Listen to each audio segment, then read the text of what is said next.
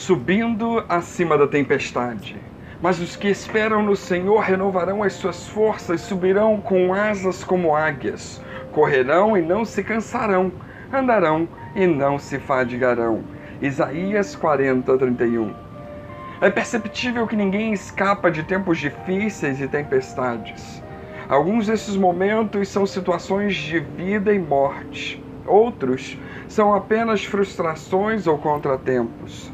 Mas sem exceção, todos eles causam dor agonizante. Eles nos fazem sentir como se o nosso mundo estivesse desmoronando e em momentos como estes, não há nada que precisamos mais do que um olhar atento a quem Deus é. No capítulo 40 de Isaías encontramos uma maravilhosa descrição desse Deus. Deus é todo-poderoso. Ele criou todo o universo desde o intricado design da mais íntima célula até o enorme, grandioso e vasto céu. Nada é muito grande ou muito difícil para ele. Nada é muito pequeno para a sua atenção. Deus é totalmente amoroso. Desde que Deus criou todas as estrelas e chama cada bola ardente de gás pelo seu nome, como nós achamos que Deus se sente em relação a nós, filhos, criados à sua imagem? Jesus respondeu a essa pergunta. Olhai para as aves do céu, ele disse. Elas não semeiam, nem ceifam, nem ajuntam em celeiros, e vosso Pai Celestial as alimenta. Não valeis vós muito mais do que elas? Mateus 6, 26. Deus nos ama mais do que podemos imaginar. Deus dá força aos fracos. Nós até podemos nos sentir atolados e espancados por circunstâncias difíceis em nossa vida, mas nós podemos confiar no Senhor e não desistir. Ele vê nossas necessidades e nos dará forças para continuar, até mesmo para fugir, voar, sobrevoar as pressões da vida.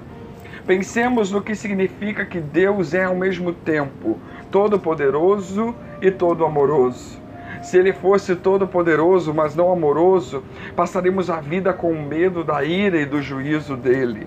Se ele fosse amoroso, mas não for, mas fosse fraco, ele não poderia nos ajudar nas nossas provações.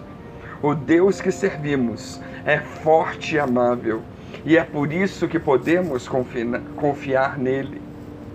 Que situação tempestuosa nós enfrentamos em nossa vida ultimamente?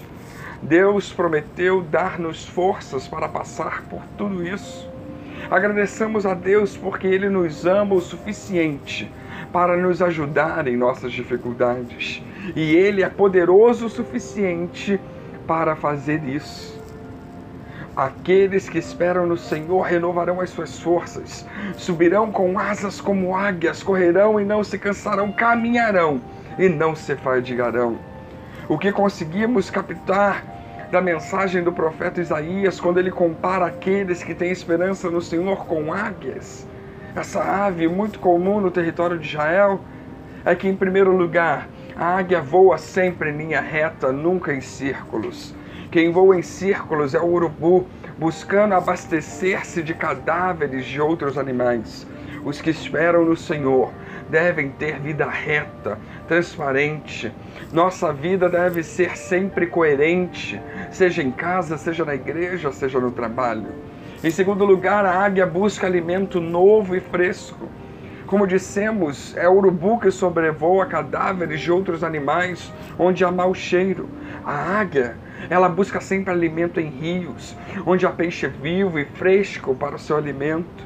Como cristãos, devemos evitar sentir atração pela podridão que existe na vida alheia. Não podemos nos alimentar de desgraça e podridão. Precisamos nos alimentar da palavra que se renova a cada dia. Em terceiro lugar, a águia depende do vento impetuoso.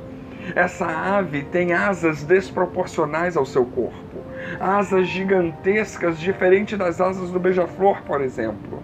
A águia é a campeã das alturas, dos voos distantes, como rainha do espaço. Quando está a grandes alturas, a águia abre as suas enormes asas e deixa a força do vento levá-la.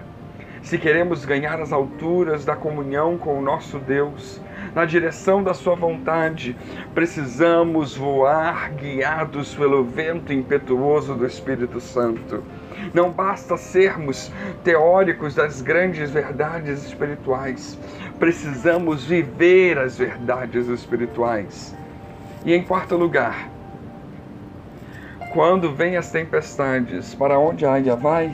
Ela não se esconde, mas abre as suas enormes asas e voa para enfrentar a tempestade.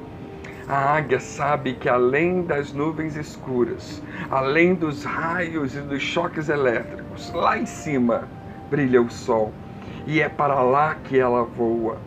Pode ser que hoje ou essa semana nós tenhamos diante de nós muitos desafios impossíveis a serem vencidos, mas lembremos-nos, descansemos no Senhor, passemos tempo com Ele, deixemos que Ele fale ao nosso coração. Depois, temos que ir à luta sabendo que além da tempestade brilha o sol.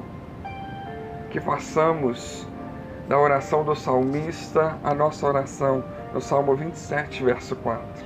Uma coisa pedi ao Senhor e a buscarei, que eu possa morar na casa do Senhor todos os dias da minha vida, para contemplar a beleza do Senhor e aprender no seu santo templo.